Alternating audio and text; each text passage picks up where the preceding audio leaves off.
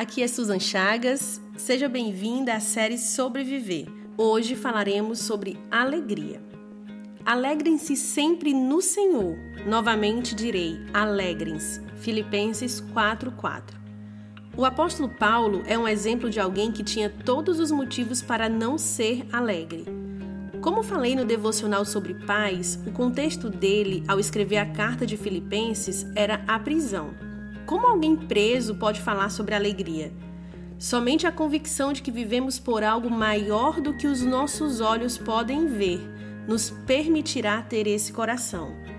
Nesse mesmo capítulo, um pouco mais à frente, ele declara: Lembrem-se de que o Senhor virá em breve. Isso deixa muito claro que Paulo decidiu viver todos os seus dias olhando para a eternidade. A alegria dele não estava no que os seus olhos podiam ver, mas naquilo que ele viveria com o Senhor na eternidade e as alegrias que ele viveria com o Senhor na terra. Quando conhecemos a Cristo, passamos a andar com Ele. Nossa vida ganha um novo significado. Teremos aflições, sim, mas a certeza de que Cristo vive em nós é suficiente e nos trará ânimo para vencê-las.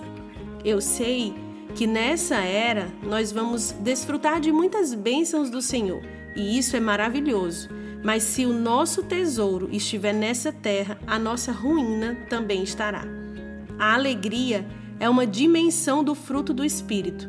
Se você percebe que falta alegria na sua vida, qualquer coisa te deixa abatida e te rouba o contentamento, ore ao Senhor, declare que você deseja viver a alegria que não é circunstancial. Não aceite a tristeza como uma marca da sua vida. Na caminhada teremos dias de tristeza, mas esse não é o nosso lugar de moradia. O Senhor é a nossa morada. Alegrem-se no Senhor. Novamente direi: alegrem-se.